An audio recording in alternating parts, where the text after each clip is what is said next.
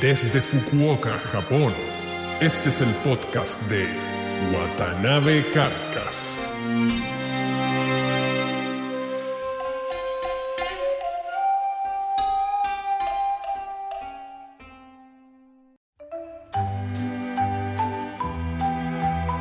Hola amigos, bienvenidos al primer episodio de la temporada 2011 del podcast de Watanabe Carcas. Espero que hayan disfrutado las vacaciones de las fiestas navideñas y Año Nuevo y todo eso. Como ya se habrán dado cuenta, eh, el tema de introducción, la apertura del podcast cambió y eso es parte de los nuevos cambios que trae la temporada 2011 de, este podcast. Estos cambios voy a conversar acerca de ellos hacia el final del programa porque vamos a partir de inmediato con una entrevista. Pero no crean que eh, como lo fue hacia finales del año pasado, todas las semanas va a haber una entrevista. No, de eso vamos a conversar en un rato más. Pero que, eh, sin embargo, necesito comenzar el año con entrevista por razones que no sé si valdrá la pena explicar, pero bueno, tal vez lo haga. Pero el asunto es que aquí va una entrevista. Eh, en el episodio de hoy entrevistamos a un personaje muy interesante. Él es el gerente general de una empresa de diseño que se llama GA Tap, que es una de las empresas con más prestigio en Japón. Así que, bueno, todos los que están relacionados con el mundo del diseño saben lo que significa hacer diseño en Japón. Por lo tanto, bueno, coméntenle a sus amigos, sus conocidos que tengan relación con el diseño, que la entrevista es eh, a este interesante personaje. Bueno, sin más rodeos, lo dejo con la entrevista y ya comentaremos acerca de, de los cambios y lo que se vendrá para el año 2011 en el podcast de Watanabe Carca. Espero que la disfruten. Primero que todo, muchas gracias por la entrevista. La verdad que es un honor entrevistarlo. Y quería que partiéramos de inmediato. Quería que nos contara un poco acerca de usted. Bueno, comencemos desde mis orígenes entonces. Yo nací en el año 1951. Este año cumplo 60 años. Sexta década de vida. Eh, vengo de una pequeña ciudad que queda en Kitakyushu, al norte de Fukuoka, una ciudad muy pequeña que se llama Yahata. Estudié en un colegio, en una primaria que ya no existe, pero bueno, más que no existe, en realidad cambió el nombre, ha pasado mucho tiempo y por aquella época estudié en un curso que éramos alrededor de 50, 60 alumnos. Antiguamente los cursos eran muy, muy grandes. Luego ingresé al colegio secundario de Yahata y posteriormente estudié en el Instituto de Diseño de, Kyushu, donde estudié mi real especialización. Yo soy documentalista, yo hago videos documentales. Y al cabo de mis estudios ahí, eh, evidentemente para mi proyecto de grabación hice un documental en una técnica nueva por esa época que se llamaba multiscreen. Eso fue lo que hice.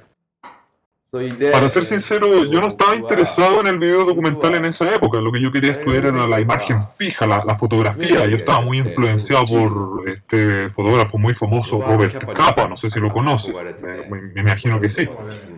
Bueno, yo estudié al alero de un profesor muy innovador en esa época que se llama Imai, y profesor Imai, y la idea mía cuando yo entré a estudiar, yo quería graduarme e ir a, a Vietnam al periodo de la guerra. Yo, quería ir a fotografiar, sería, quería ser corresponsal de guerra, pero para la época en que me gradué la guerra ya se había acabado, así que no pude. Cuando yo ingresé a esta empresa, eh, estaba especializada en lo que eran los, documentales, por eso me, me, llamaron a una empresa muy famosa que había ganado muchos premios y cuando yo entré acá también tuve la oportunidad de, participar en proyectos y también gané muchos premios, fui muy afortunado. Fundamentalmente mi trabajo por aquella época era hacer el, escribir los escenarios, escribir el, ¿cómo se llamaría en inglés? El copywriter, yo, yo era en esa época. Pero en eso estuve más o menos como medio año, pero de a poco todo el tema audiovisual fue desapareciendo y se fue incorporando todo el tema de lo que es el diseño. Eh, lamentablemente después del tiempo desapareció prácticamente lo que es el tema del video y la empresa se especializó en lo que es el diseño, así que empezamos a hacer diseño de signos, señalética, diseño ambiental, nos empezamos a dedicar un poco también a lo que es el tema de, la arquitectura, hasta que finalmente pasó a ser lo que es la empresa ahora, que prácticamente todo es eso. Pero a pesar de ese cambio, yo como director, como gerente general de esta empresa ahora, la idea es... Eh, hacer énfasis en el diseño para la gente. El diseño con fines sociales, orientado a que la gente tenga un buen uso de las cosas, de, de- de los elementos del diseño. Por eso nosotros participamos y hemos sido los impulsores de la Liga del Diseño, eh, la Asociación de Diseñadores y una serie de asociaciones en las cuales impulsan esto, el diseño para la gente. Bueno, la empresa se llama GA Tap, ¿no? Eh, conversemos un poco acerca de ella. Bueno, como tú dices, la empresa se llama Tap. Este año cumple 47 años, si no me equivoco, haciendo bueno, diseño y como ya te decía antes, otras cosas, ¿no? Yo no soy el dueño, eso sí, de la empresa. Yo trabajo, yo soy el gerente general. El verdadero dueño es un consorcio que se llama General Asahi. Ellos tienen el 51% de, lo- de las acciones, por lo tanto ellos son los dueños. Y el otro 49% de las acciones está repartida entre cuatro personas, de las cuales yo soy una de ellas. Así que en cierta parte tengo pertenencia sobre la empresa, pero en general no soy mía, no es mía. Yo trabajo como gerente general, yo soy el cuarto gerente general y ya voy a cumplir 10 años en la gerencia de esta empresa. Ahora, la especialización de la empresa es fundamentalmente el diseño de ambientes. Y diseño de ambientes entendido como el trabajo... A ver, nosotros trabajamos mucho con el tema de la arquitectura. Y la verdad que no solamente eso, a ver, la empresa está dividida fundamentalmente en dos ramas, que es el diseño ambiental y el diseño de información. En lo que se refiere al diseño ambiental, nosotros trabajamos con el tema de la arquitectura y la generación de espacios.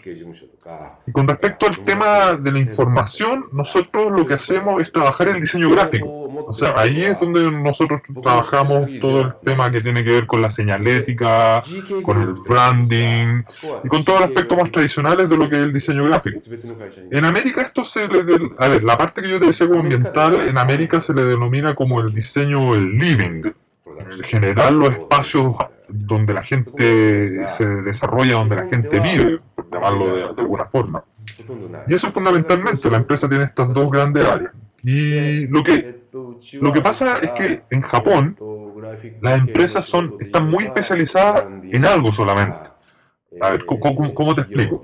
Nosotros hacemos las dos cosas simultáneas. Entonces, cuando llega un cliente, por ejemplo, a la empresa, y quiere hacer algo relacionado con el medio ambiente, inevitablemente es una cosa, no se puede separar de la otra. O sea, la parte gráfica va muy relacionada con, con- la parte medioambiental. En cambio, y nosotros somos una empresa especializada que puede abarcar todas estas áreas juntas. Nosotros entregamos un paquete completo. Y esto es algo que, como te decía antes, en Japón fundamentalmente no existe, por lo tanto, nosotros sí lo podemos hacer y al cliente le gusta mucho. El staff lo conforman 32 personas y estas son las que están contratadas porque hay una serie de otras personas que también laboran pero en términos de medio tiempo, trabajo part-time. En general son 32 este staff. La mayoría son diseñadores y el elemento básico de ellos o la característica principal es que son muy proactivos. Nosotros promovemos que ellos se hagan cargo de los clientes. No hay una cúpula gerencial donde manejan los proyectos y acá tenemos productores. No, cada diseñador en forma independiente tiene que relacionarse con los clientes, presentarles las propuestas, presentarles la idea, y eso es lo que nosotros impulsamos, que la gente sea muy proactiva y muy energética en ese sentido. Me gustaría hablar en términos más generales acerca de lo que es el diseño, porque hemos hablado de- del diseño, lo, hemos un poco hablado, digamos, de lo que, un poco acerca del diseño que hace GA Tap y cuál es la concepción del diseño para ustedes, pero en términos personales, ¿qué es diseño para usted?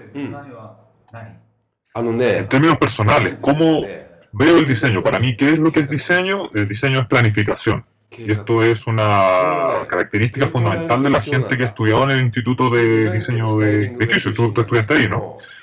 Y porque en general lo que se concibe o lo que malamente se concibe el diseño como estilo, como una cosa estilística. Y en realidad la especialización de que, hacía, que se hace en el Instituto de Diseño de, Kyushu es la búsqueda de- de- del problema, en análisis de los sistemas, donde los sistemas están fallando, se piensa acerca de los errores sistémicos y se busca una solución. Entonces está más orientado al tema, bueno, se le llama forma y función, pero es más que eso, planificación. No, sí, la, la verdad que aún me acuerdo de, de las clases y el énfasis que, que hacían los profesores. Ahora, eh, de una cosa mucho más concreta, le, le quería preguntar, para usted, ¿qué es un ejemplo de buen diseño y mal diseño? Lo que pasa es que frente a eso uno se podría referir de muchas formas, hay muchos significados anexos a lo que se refiere a un buen y mal diseño.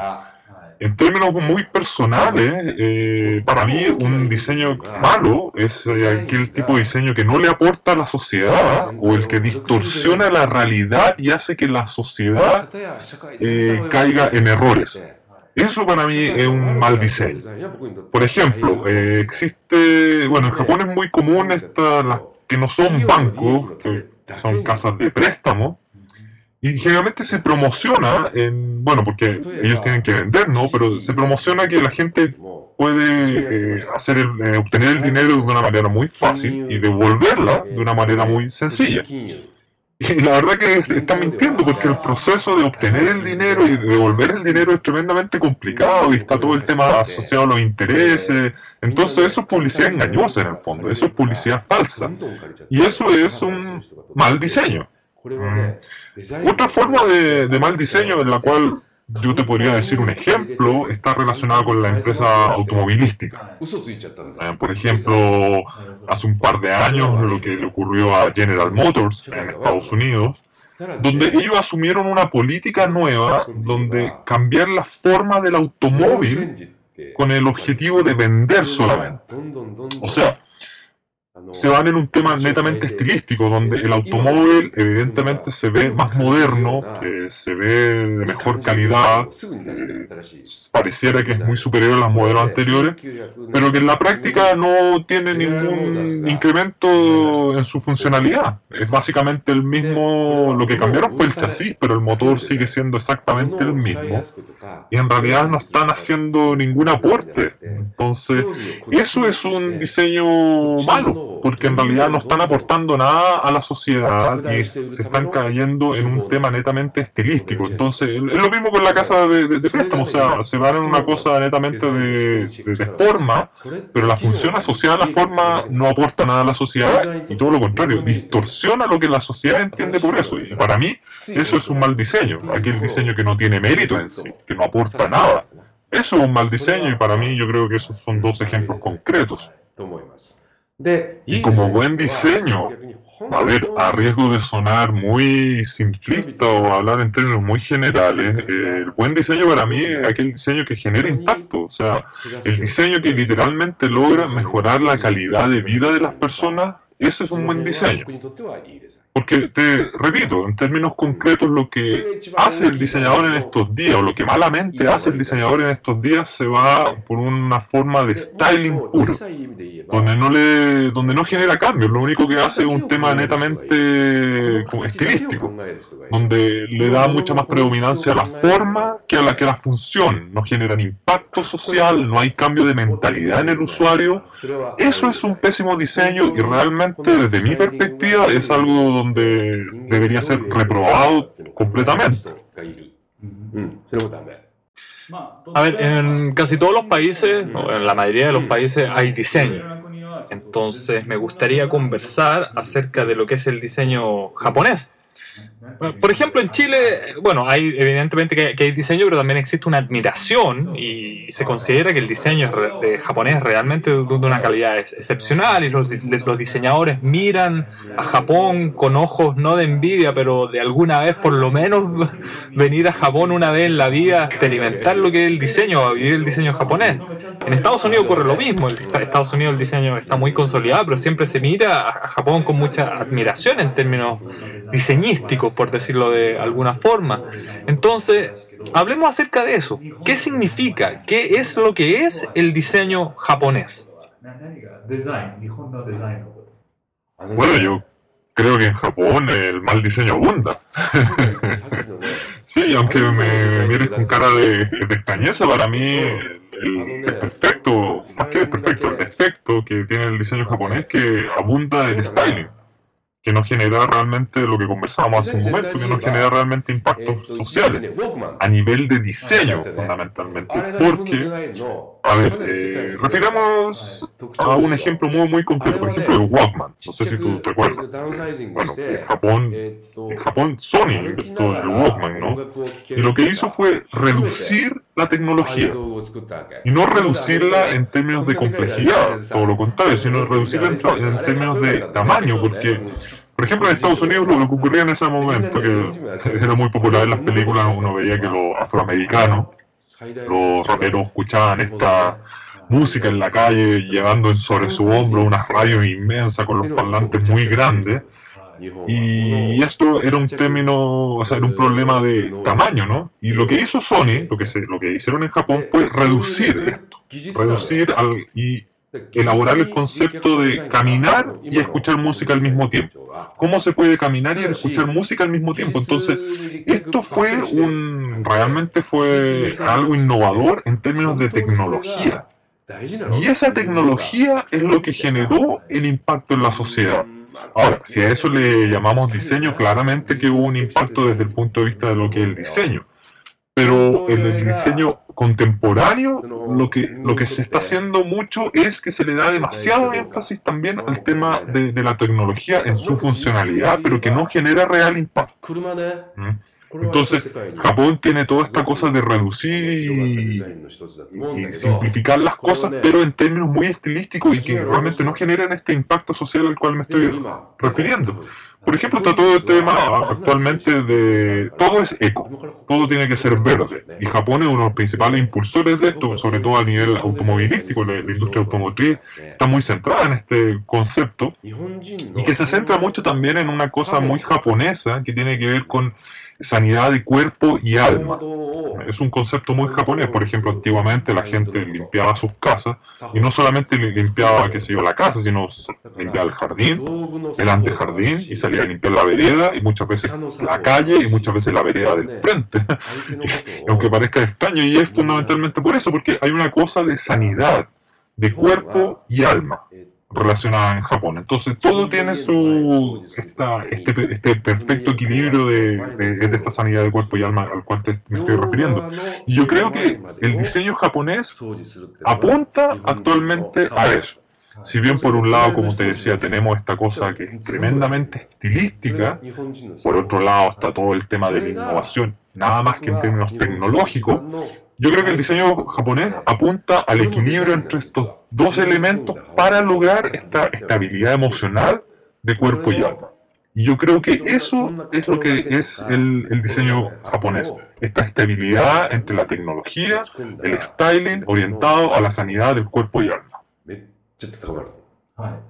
Un buen ejemplo de esto último es algo que estamos haciendo en China. Estamos haciendo un proyecto gigantesco en ese lugar que tiene que ver con la comida rápida, un local de, comida rápida allá.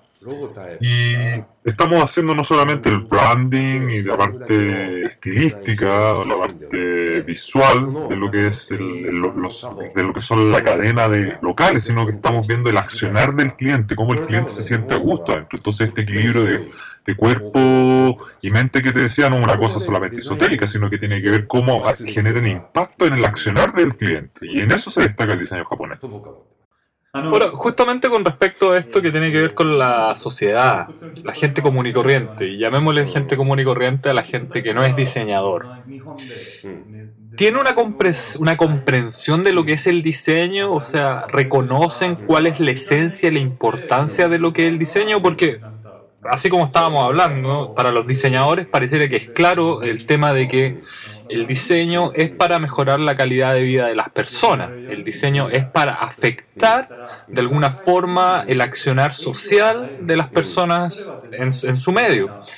Pero para la gente común y corriente, la gente que no está familiarizada con el diseño en general, sino que es simplemente el usuario, eh, ellos perciben cuál es la importancia del diseño o lo que nosotros queremos definir como diseño, ¿lo entienden? A ver, si a, la gente común y corriente uno le habla de diseño en Japón, la gente entiende, qué sé yo, diseño de vestuario, diseño de moda, está muy relacionado con lo que decíamos anteriormente, o sea, el diseño está relacionado con el, con, con el styling. La gente entiende diseño en función de lo que es bonito en función de lo que se ve bien, en función de lo que es atractivo, mucho styling. Y es lo que, es lo que conversábamos antes. Pero yo creo que claramente, bueno, esto no es un efecto desde la sociedad, es una percepción de ellos, pero yo creo que esto es una percepción a nivel mundial. Yo creo que en todos los países está esta percepción, creo yo. No sé, ¿cómo, cómo es en Chile este tema? Sí, en Chile también se da la misma percepción de que el diseñador es una persona que tiene muchas aptitudes para el dibujo, que hace cosas muy bonitas, o es un sujeto que está sentado frente al computador las 24 horas del día y que está haciendo cosas bonitas y atractivas. Y esta es la percepción, o sea, no, se tiene lo otro de- del impacto social de lo que hablábamos antes. Ahora, últimamente apareció un concepto nuevo que son los departamentos diseñados, que son eh, departamentos que son construidos no en base solamente a la planificación del arquitecto, sino que se requiere mucho diseño de interiores, mucho styling, entonces la gente está expuesta a una visión un poco diferente de lo que es el diseño, pero que sin embargo sigue siendo lo mismo que conversábamos solamente style, una cosa de, de forma. Ahora, pasando a un tema un poco más diferente, que tiene que ver con este asunto del diseño social. Japón es un país que está desarrollado, súper desarrollado. Pero en aquellos países que están en vías de desarrollo, por ejemplo en Chile, que todavía no es un país de- desarrollado, existe dentro del diseño una vertiente, porque no una disciplina, de que se le denomina, de- denomina un poco diseño social es el, el diseño orientado a cubrir necesidades de carácter más básico de la sociedad en general. Este tipo de diseño, ¿cómo se da en Japón? Si, si es que existe, ¿no? Claro está, porque en Japón también hay pobreza, también hay sectores más necesitados, pero es un nivel de, pro- de pobreza muy, muy diferente. O sea, es la pobreza de un país súper desarrollado. Entonces, ¿de qué forma se ve este concepto que en otros países, como ya decía antes, como en el caso de, de Chile, cómo se ve este asunto del, del diseño social? Lo que pasa es que en Japón lo que se considera como diseño social está orientado a otro tipo de necesidades sociales que no, tan neces que no están necesariamente ligadas con el asunto económico y que eh, desembocan en una cosa relacionada con la pobreza, sino que está relacionado más con un asunto que tiene que ver con la salud y con la edad. Y ahí es donde el diseño en términos sociales juega un papel preponderante, porque Japón es una sociedad que, bueno, ya mucha gente lo sabe, es de conocimiento general, que es una sociedad donde las personas de edad, eh, hay muchas, las personas ancianas, hay muchas, entonces el asunto social está enfocado hacia otro ámbito, no es como por ejemplo en China, donde el diseño social debería estar enfocado a resolver problemas que tengan que ver con la brecha económica entre las clases altas y las clases necesitadas. En Japón esa brecha prácticamente, eh, si bien existe, pero no es tanto como en, en China, y donde la, la diferencia es abismal. ¿Cómo, ¿Cómo es el asunto en Chile de la brecha? Bueno, tal vez no es tan marcado como en China, pero hay una diferencia entre clase alta y baja. Bueno, este asunto de la brecha, de la brecha económica entre clase alta y baja en Japón, no es que no exista, porque siempre haber gente más arriba y gente más abajo, ¿no? Lo que pasa es que no es tan evidente como en otros países como en China, donde se ve mucha pobreza y se ve mucha riqueza. En Japón es, es mucho más parejo.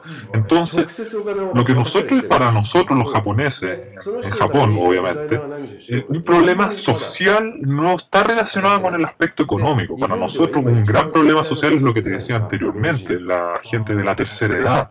Eh, todo el mundo sabe que Japón en estos momentos tiene una concentración de población anciana muy, muy grande, tremendamente grande. Entonces, eh, existe un riesgo a nivel social eh, en, en ese sentido. Entonces, para nosotros en Japón, hacer diseño social es enfocar el diseño a las necesidades del adulto mayor.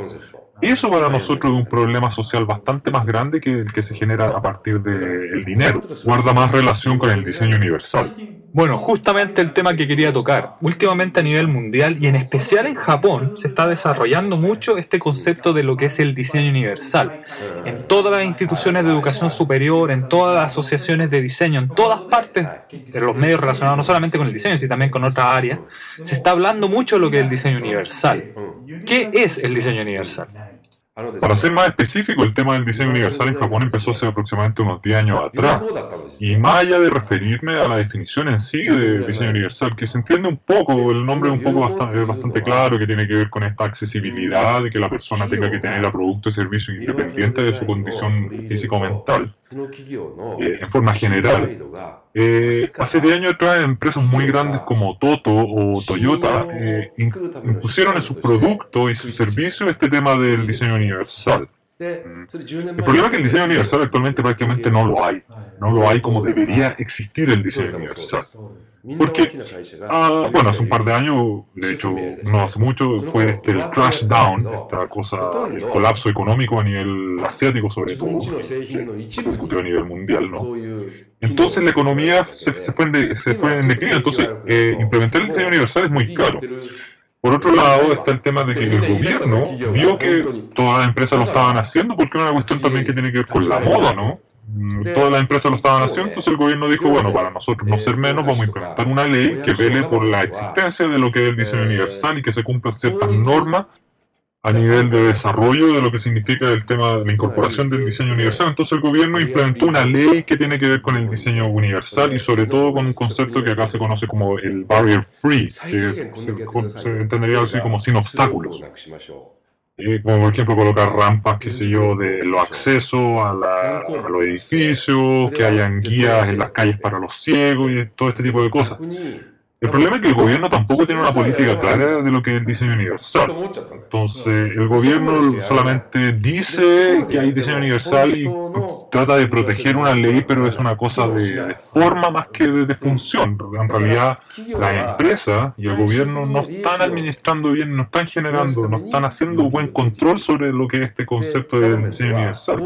Lo mismo pasa con el asunto de, del eco. En estos momentos, como decíamos hace un momento atrás, todo es eco, todo es verde, todo es por la naturaleza, pero hay una cosa que tiene que ver con la forma y en realidad no se hace mucho al, respecto.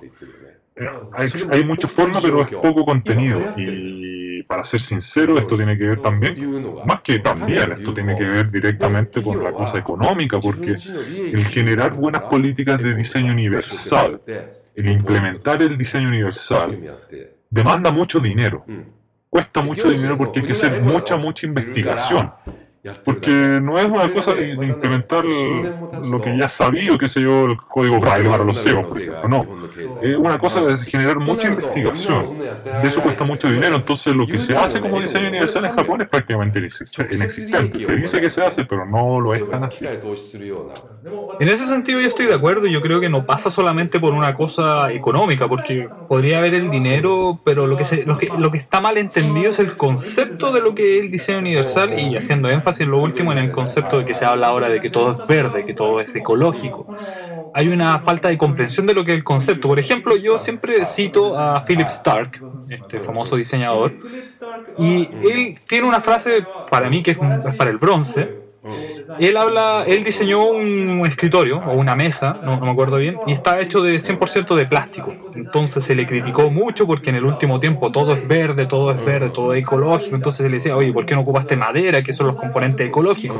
Y el tipo dijo, bueno, ¿y para qué voy a ocupar madera? O sea, si voy a ocupar madera van a tener que cortar los árboles. ¿Y qué ecología hay? ¿De qué manera se está protegiendo eso en el ambiente si van a tener que cortar árboles? Yo prefiero hacer algo de plástico que vaya a durar 100 o 200 años, que pueda ser ocupado, aunque pase de moda, pero en esos 100 o 200 años no se van a tener que cortar árboles. Entonces, yo creo que ahí está el, asunto de que por una cosa estilística, por una cosa de moda, hay una mala concepción de lo que es el ecodiseño, por llamarlo de alguna forma. Y esto es extrapolable también a lo que es el diseño universal. Y yo creo que eso es el problema que existe en estos momentos, no solo en Japón, sino aquí a nivel, a nivel mundial. Hay una mala concepción de estos puntos.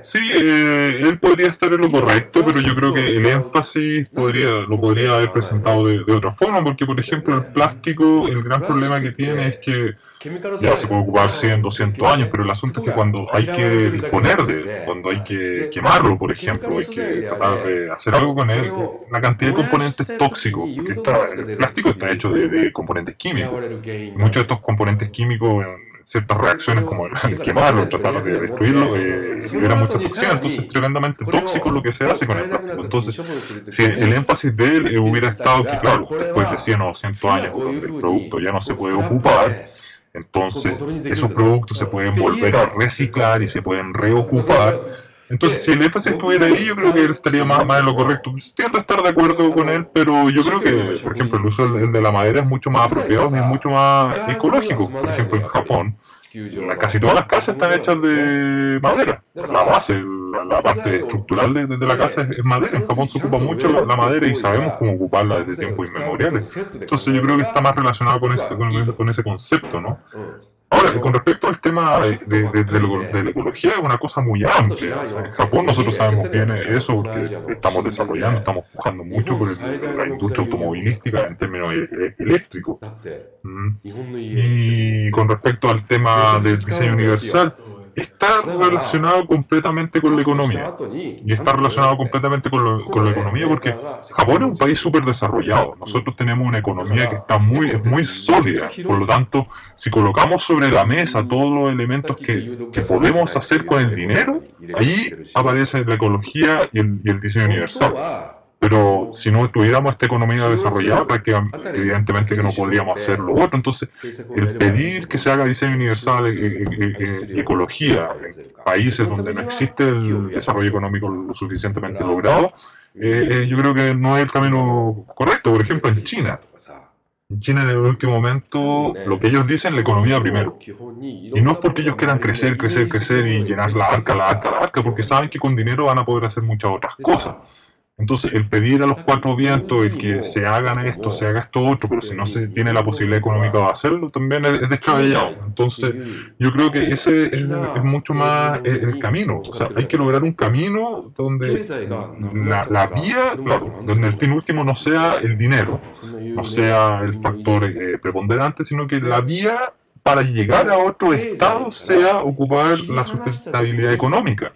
Porque en estos tres elementos de la sustentabilidad económica, donde está la economía por un lado, la ecología por lo otro y el balance social, y en ese balance social está incorporado lo que es el diseño universal. Cuando se logre esta, este balance, eh, podríamos hablar de una sustentabilidad económica, pero que claramente el factor, como decía antes, el factor preponderante es el tema económico, porque si la economía colapsa, como ya lo que, lo que, lo que pasó hace poco, si la economía colapsa, va a arrastrar a todo lo otro, independiente de que tenga muy buenos principios o no. Entonces, si no se logra este equilibrio, esta sustentabilidad económica, esta economía sustentable, perdón, eh, no se va a poder hacer lo otro. Entonces, ahí tiene que ver con una cosa no solamente también económica, y y una cosa que tiene que ver con la sociedad y, la- y la- y con la cultura. Nosotros en Japón tenemos una cultura que está más relacionada con, con los equilibrios. Entonces, en ese sentido, nos podemos me- mover mejor en ese sentido. No así en, en otros países. Por ejemplo, la, la gente quisiera vivir en algún lugar que está hay gusanos y los, los gusanos habitan ahí hace no sé cuántos años. Entonces, bueno, o sea, va a ser un estudio al respecto de cómo cohabitar con ellos y por qué ellos viven ahí, por qué nosotros vivimos acá y cuál es el impacto social que, que ellos nos generan a nosotros y cuál es el impacto ambiental que nosotros les generamos a ellos. Entonces se produce un equilibrio, se ven las partes y se desarrolla la solución. Pero, insisto, sí, el problema pasa fundamentalmente por el grado de desarrollo que la economía tiene. Porque, como ya te decía antes, nosotros en Japón nos podemos, no, no, no, no hablemos de lujo porque no es un lujo, pero nosotros en Japón nos podemos dar eh, las facilidades de pensar en ecología, en pensar diseño social, eh, sobre todo en este tema que nosotros estábamos hablando antes del diseño universal, fundamentalmente porque teníamos, porque tenemos, o bueno, ya a esta altura teníamos, estamos un poco de capa caída en el último tiempo, pero porque tenemos una economía que es capaz de sustentar y que es capaz de abrir esas otras discusiones. Pero si no existiera esta economía, si no estuviéramos en ese pie, claramente no lo podríamos hacer, por muy buenas las intenciones que sean estas. Así que yo creo que por ahí pasa el asunto. Pero no solo en términos económicos, sino que a nivel político. En Japón, a nivel político, existe esta disposición a, hacer este tipo de cosas, este tipo de inversiones, pero existe una real preocupación porque en estos momentos pareciera que todo el mundo está en una onda verde, todo el mundo está en una onda universal, pero es una cosa que tiene que ver también con una moda. Todos lo hacen, por lo tanto habrá que hacerlo, porque si todos lo hacen, bueno, es lo que hay que hacer, ¿no? Entonces, existe una real preocupación a todo esto, al margen de- del aspecto económico, que le encuentro completamente la razón. Existe esa disposición política porque le conviene a la sociedad en general y es un capital político que es muy, que valga la redundancia, conveniente, ¿no? Porque, claro, si bien el diseño universal es una cosa que tiene que ver con una moda, que se está haciendo, pero eh, la gente está entendiendo, lo que estamos tratando de hacer es que la gente entienda que si hay gente con discapacidad que puede ocupar las cosas que nosotros estamos diseñando, bueno, la gente que no tiene ese problema, para ellos va a ser aún más simple ocupar las cosas. Entonces, ese es el catch, esa es la manera en la cual estamos ganando a la gente. Y a nivel político, eh, la gente que está en el gobierno se da cuenta de esto, que Claro, se, está, se está diseñando para un, para un pequeño sector, pero las consecuencias son mucho mayores, son mucho más amplias. Entonces, esa comprensión de que hay un mercado pequeño, pero que a la vez un mercado mucho mayor se está beneficiando, tiene un capital político muy amplio, por lo tanto existe esa disposición política de apoyar este tipo de, medidas independientes de los factores económicos que ya conversábamos antes. En Japón se da mucho este tema de la felicidad en comunidad. Si toda la comunidad está feliz, bueno, está bien entonces, ¿no? Y, esto pasa mucho más allá de un aspecto de que se vea bien, sino que está más relacionado con la usabilidad y, el asunto de, la ecología. Es exactamente lo mismo. Pero, mira, al fin y al cabo todo tiene que ver con cómo la gente, cómo la gente vive y cómo la descendencia de esta gente va a tener una mejor vida de la que estamos teniendo nosotros. Todo pasa por ahí. Pero a mí me quedó dando vuelta una cosa con respecto a una sentencia anterior de usted. O sea, Japón es un país que está súper desarrollado y que tiene una economía que puede sustentar el tema del diseño universal. Con esto se está haciendo mención o lo que debo entender a partir de esto es que países pobres o países que no están desarrollados no pueden tener el diseño universal y los beneficios de este aplicable a la sociedad. No es que ese tipo de sociedades no puedan tener eh, diseño universal. Lo que pasa es que cuando la economía anda mal, eh, la sociedad, el clamor popular, el interés popular pasa por otra cosa.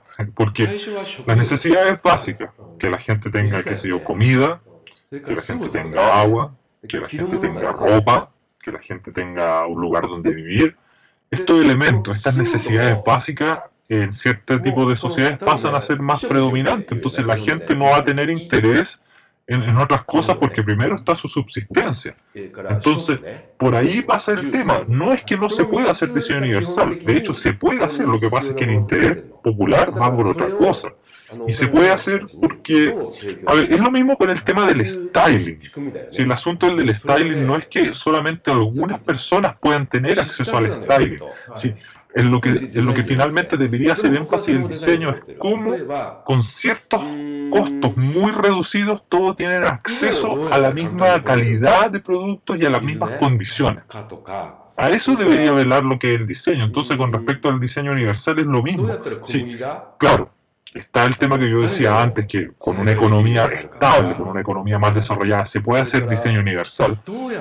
Hago énfasis que no es que no se pueda hacer diseño universal cuando la economía está inestable, lo que pasa es que ahí entra a jugar realmente lo que es el diseño, la función verdadera del diseño, porque como en esta planificación que tiene que hacer el diseño con recursos limitados, se puede sacar por provecho a muchas más cosas y que todos los elementos de la sociedad tengan acceso a este diseño. Entonces, de hecho, en sociedades donde, no, donde hay una economía desarrollada es donde está el real desafío de hacer diseño. ¿Mm? El problema que nosotros tenemos también acá en Japón, o sea, con, con la edad. O sea, cómo con pequeños costos podemos hacer que toda la gente tenga acceso a lo mismo. Entonces, por ahí pasa el gran desafío de lo que es el diseño. Ya para ir terminando la entrevista, las últimas dos preguntas. Y esto es bastante más diferente que con respecto a lo que veníamos conversando. En diseño, en la universidad, en Japón, se hace mucho énfasis en la investigación en diseño. Se investiga mucho en la, en la universidad.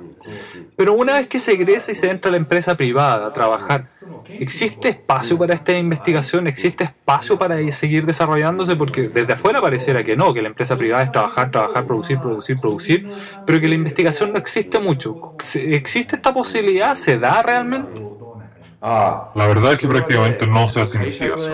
Y depende, porque a ver, en GA Tab, en esta empresa sí hacemos investigación. Yo todavía tengo la posibilidad de ir a congresos, a seminarios, escribir paper. De hecho, yo eh, impulso a, la gente que trabaja aquí a que haga lo, mismo. Y de hecho, para, eh, para los proyectos de alta complejidad que tenemos, nosotros tenemos que investigar mucho. Pero todo depende de la relación con la empresa.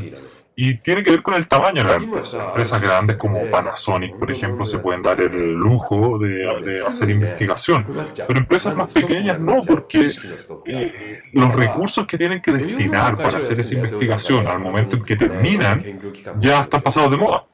Porque yo te decía antes, o sea, en Japón se hace mucho styling, styling, styling, y se va mucho con los tiempos, todo es muy pop, todo es muy desechable. Entonces, hasta el momento en que la empresa termina de hacer la investigación, si una empresa pequeña, termina de hacer la investigación, lo que estaban investigando ya no se puede ocupar porque ya está pasado de moda. Entonces, empresas grandes que tienen la visión de planificar en, en años, en décadas, pueden realizar esto, pero en general no. Ahora, esto no siempre fue así en Japón, porque esto tiene que ver con una cosa cultural que con la pertenencia de la empresa. Por ejemplo, este año quebró un pequeño local que era muy emblemático en Japón de, dulce, que tenía más de 100 años y había estado en la misma familia durante 100 años y el modelo de negocio era durante los 100 años, siguió siendo el mismo. Pero la nueva generación tomó, digamos, el modelo americano. La hija, uno de los descendientes, eh, tomó el modelo y impuso este, este modelo de tener un CEO un jefe de operaciones, un gerente general, y se, produjo un descalabro y la empresa quebró. Entonces, ¿por qué se producía? Se producía, se, adoptó el modelo americano y ese, y ese, y ese es el problema. O sea, yo, no tengo nada con respecto a los americanos, ¿no? Pero eh, se adoptó el modelo de tener que producir en grande escala, en producir en grandes volúmenes por satisfacer el mercado actual, pero perdiendo la visión de un mercado futuro. Y muchas veces esta visión del mercado futuro no está contenido en lo que en el sistema gerencial, porque el sistema gerencial está preocupado de, de, la, del aquí y ahora. En cambio, en el modelo, por ejemplo, de esta familia que yo te decía, de esta empresa, el modelo de la familia ya tenía la tradición y esa tradición significa experiencia y esa experiencia significa una visión en el tiempo y si bien no hay investigación es una visión en el tiempo. Entonces, eh, sería ideal que se recuperara un poco este modelo, pero lamentablemente en los últimos 50 años ha estado bajando y lo que se genera en la empresa privada es bastante poca investigación y yo creo que es algo que hay que hacer mucho más énfasis porque es mejor que, es mejor que lo haya, lo que la, lo que la sociedad necesita es mejor saberlo.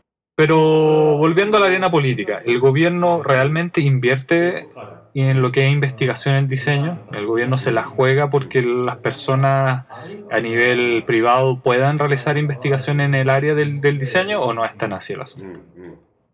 Hace 10 años atrás, el gobierno implementó una nueva política de desarrollo de lo que es el diseño. Una nueva política del diseño donde decía instaurar un nuevo estilo de diseño japonés.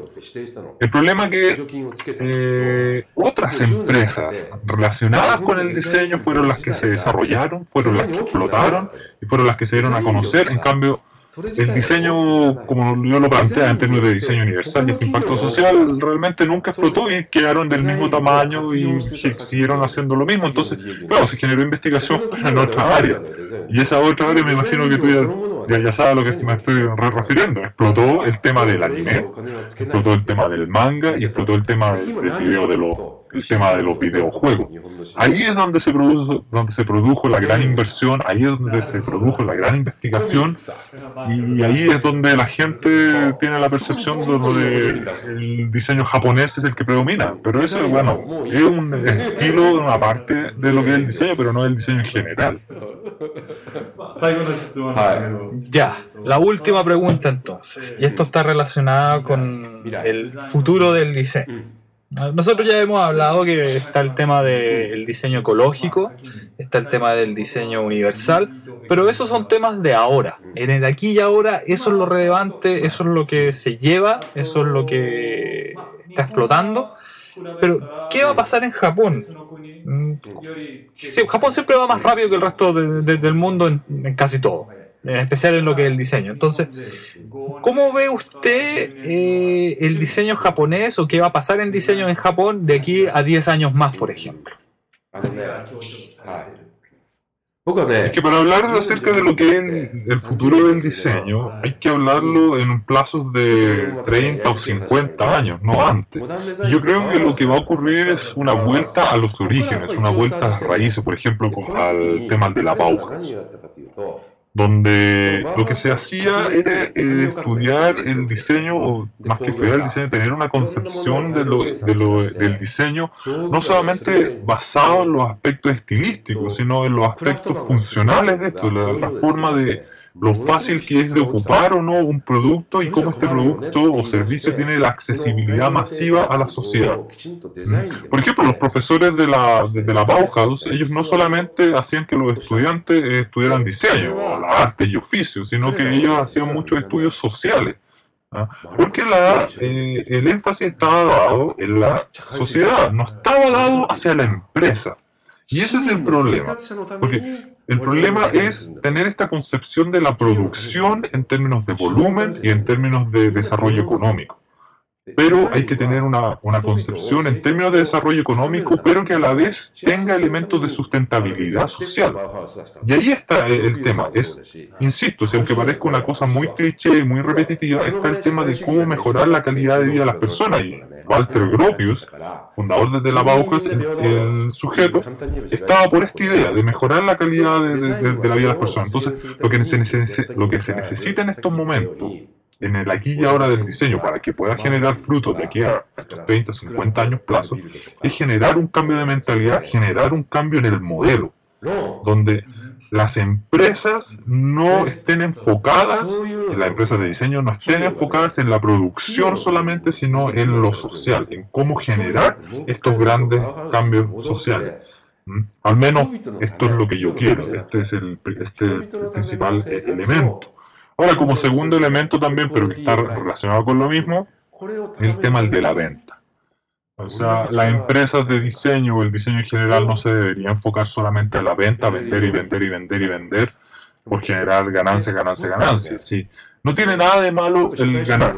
La gente tiene que ganar dinero porque tiene que subsistir, porque bueno, el modelo económico así, lo, así está hecho, ¿no? Y hay que vivir de eso pero que uno pueda generar rentabilidad ocupando estos elementos de sustentabilidad económica que ya conversábamos antes, que la gente pueda ganar, ganar, que pueda generar ganancias, pero también dejándole algo a la sociedad. Entonces yo creo que va a haber una vuelta a estas raíces originarias, a estos postulados ya casi filosóficos de lo que es el diseño. De, realmente el diseño debería estar orientado a buscar los problemas en los sistemas y tratar de mejorar la calidad de vida de las personas. Bueno, muchas gracias por la entrevista, la verdad que fue muy interesante y fue realmente un placer, muchas gracias.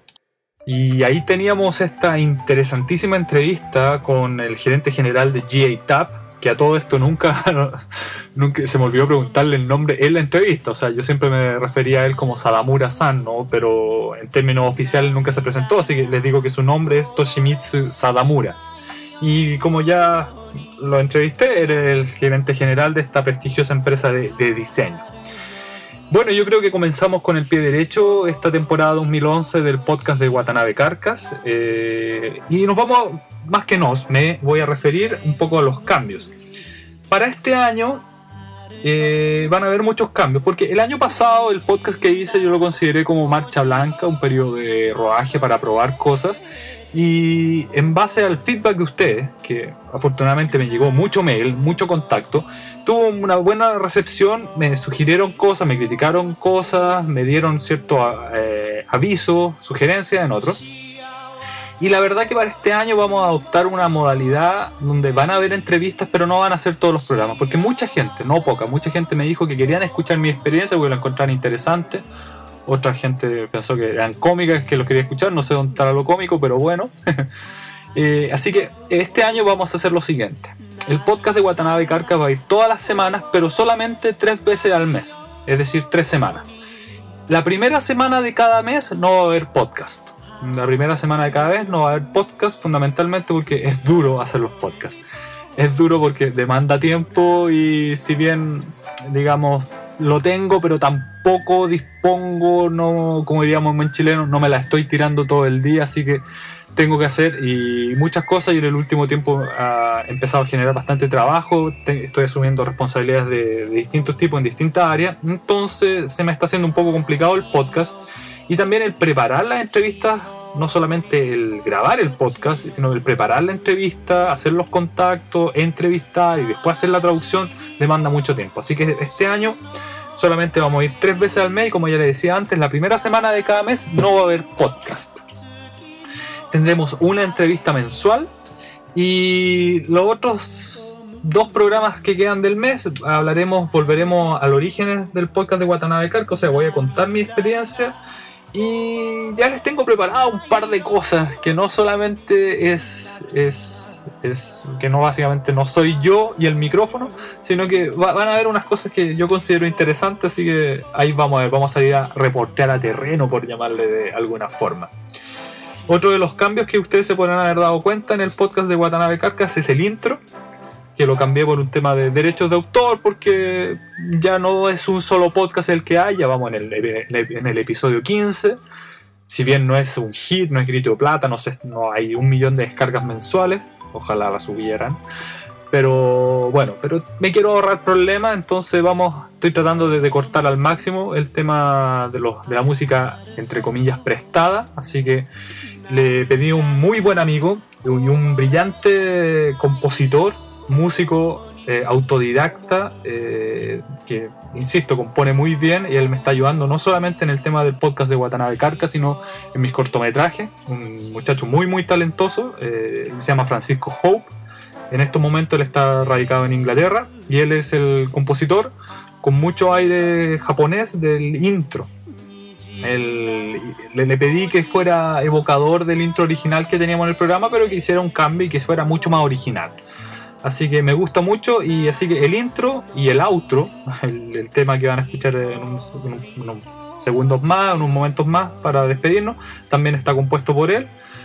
Aprovecho de pasar el dato, él está muy interesado en la composición de bandas sonoras, bueno, él hace todo tipo de música, es insisto, es un virtuoso, un autodidacta, así que si alguien está interesado, contar con los servicios de un compositor, digámoslo, profesional y de muy buena factura su, su producto, bueno, lo pueden contactar a través de, de- mí, yo no tengo problema en, hacer el contacto o darle, o bueno, después de haber conversado con él, darle su, su contacto para que ustedes lo tengan a disposición y hacer lo que quieran con él. No con Pancho directamente, pero sí con sus productos. Oiga, pues. Bueno, estamos llegando al final del primer episodio de la temporada 2011, en general del episodio 15 del podcast de Watanabe Carca. Espero que les haya gustado, insisto, una entrevista muy interesante. Se vienen otras entrevistas más interesantes y otros temas tanto más interesantes como los del año pasado. Lo vamos a dejar hasta acá y nos estaríamos viendo la próxima semana entonces, porque para el mes de enero queda una semana más y ya, dije, solamente la primera semana de cada mes no habrá podcast, pero la próxima semana sí lo habrá. Espero que lo escuchen, espero que lo disfruten y que espero que lo sigan divulgando.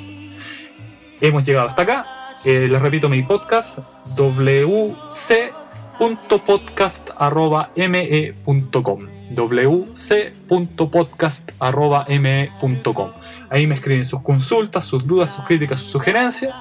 Y bueno, dejo de despedirme porque ya lo vengo haciendo hace un buen rato y que estén bien y sigan escuchando.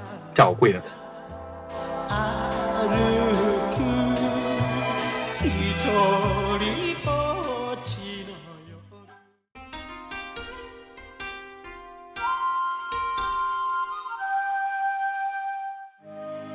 Desde Fukuoka, Japón, este fue el podcast de Watanabe Carcas.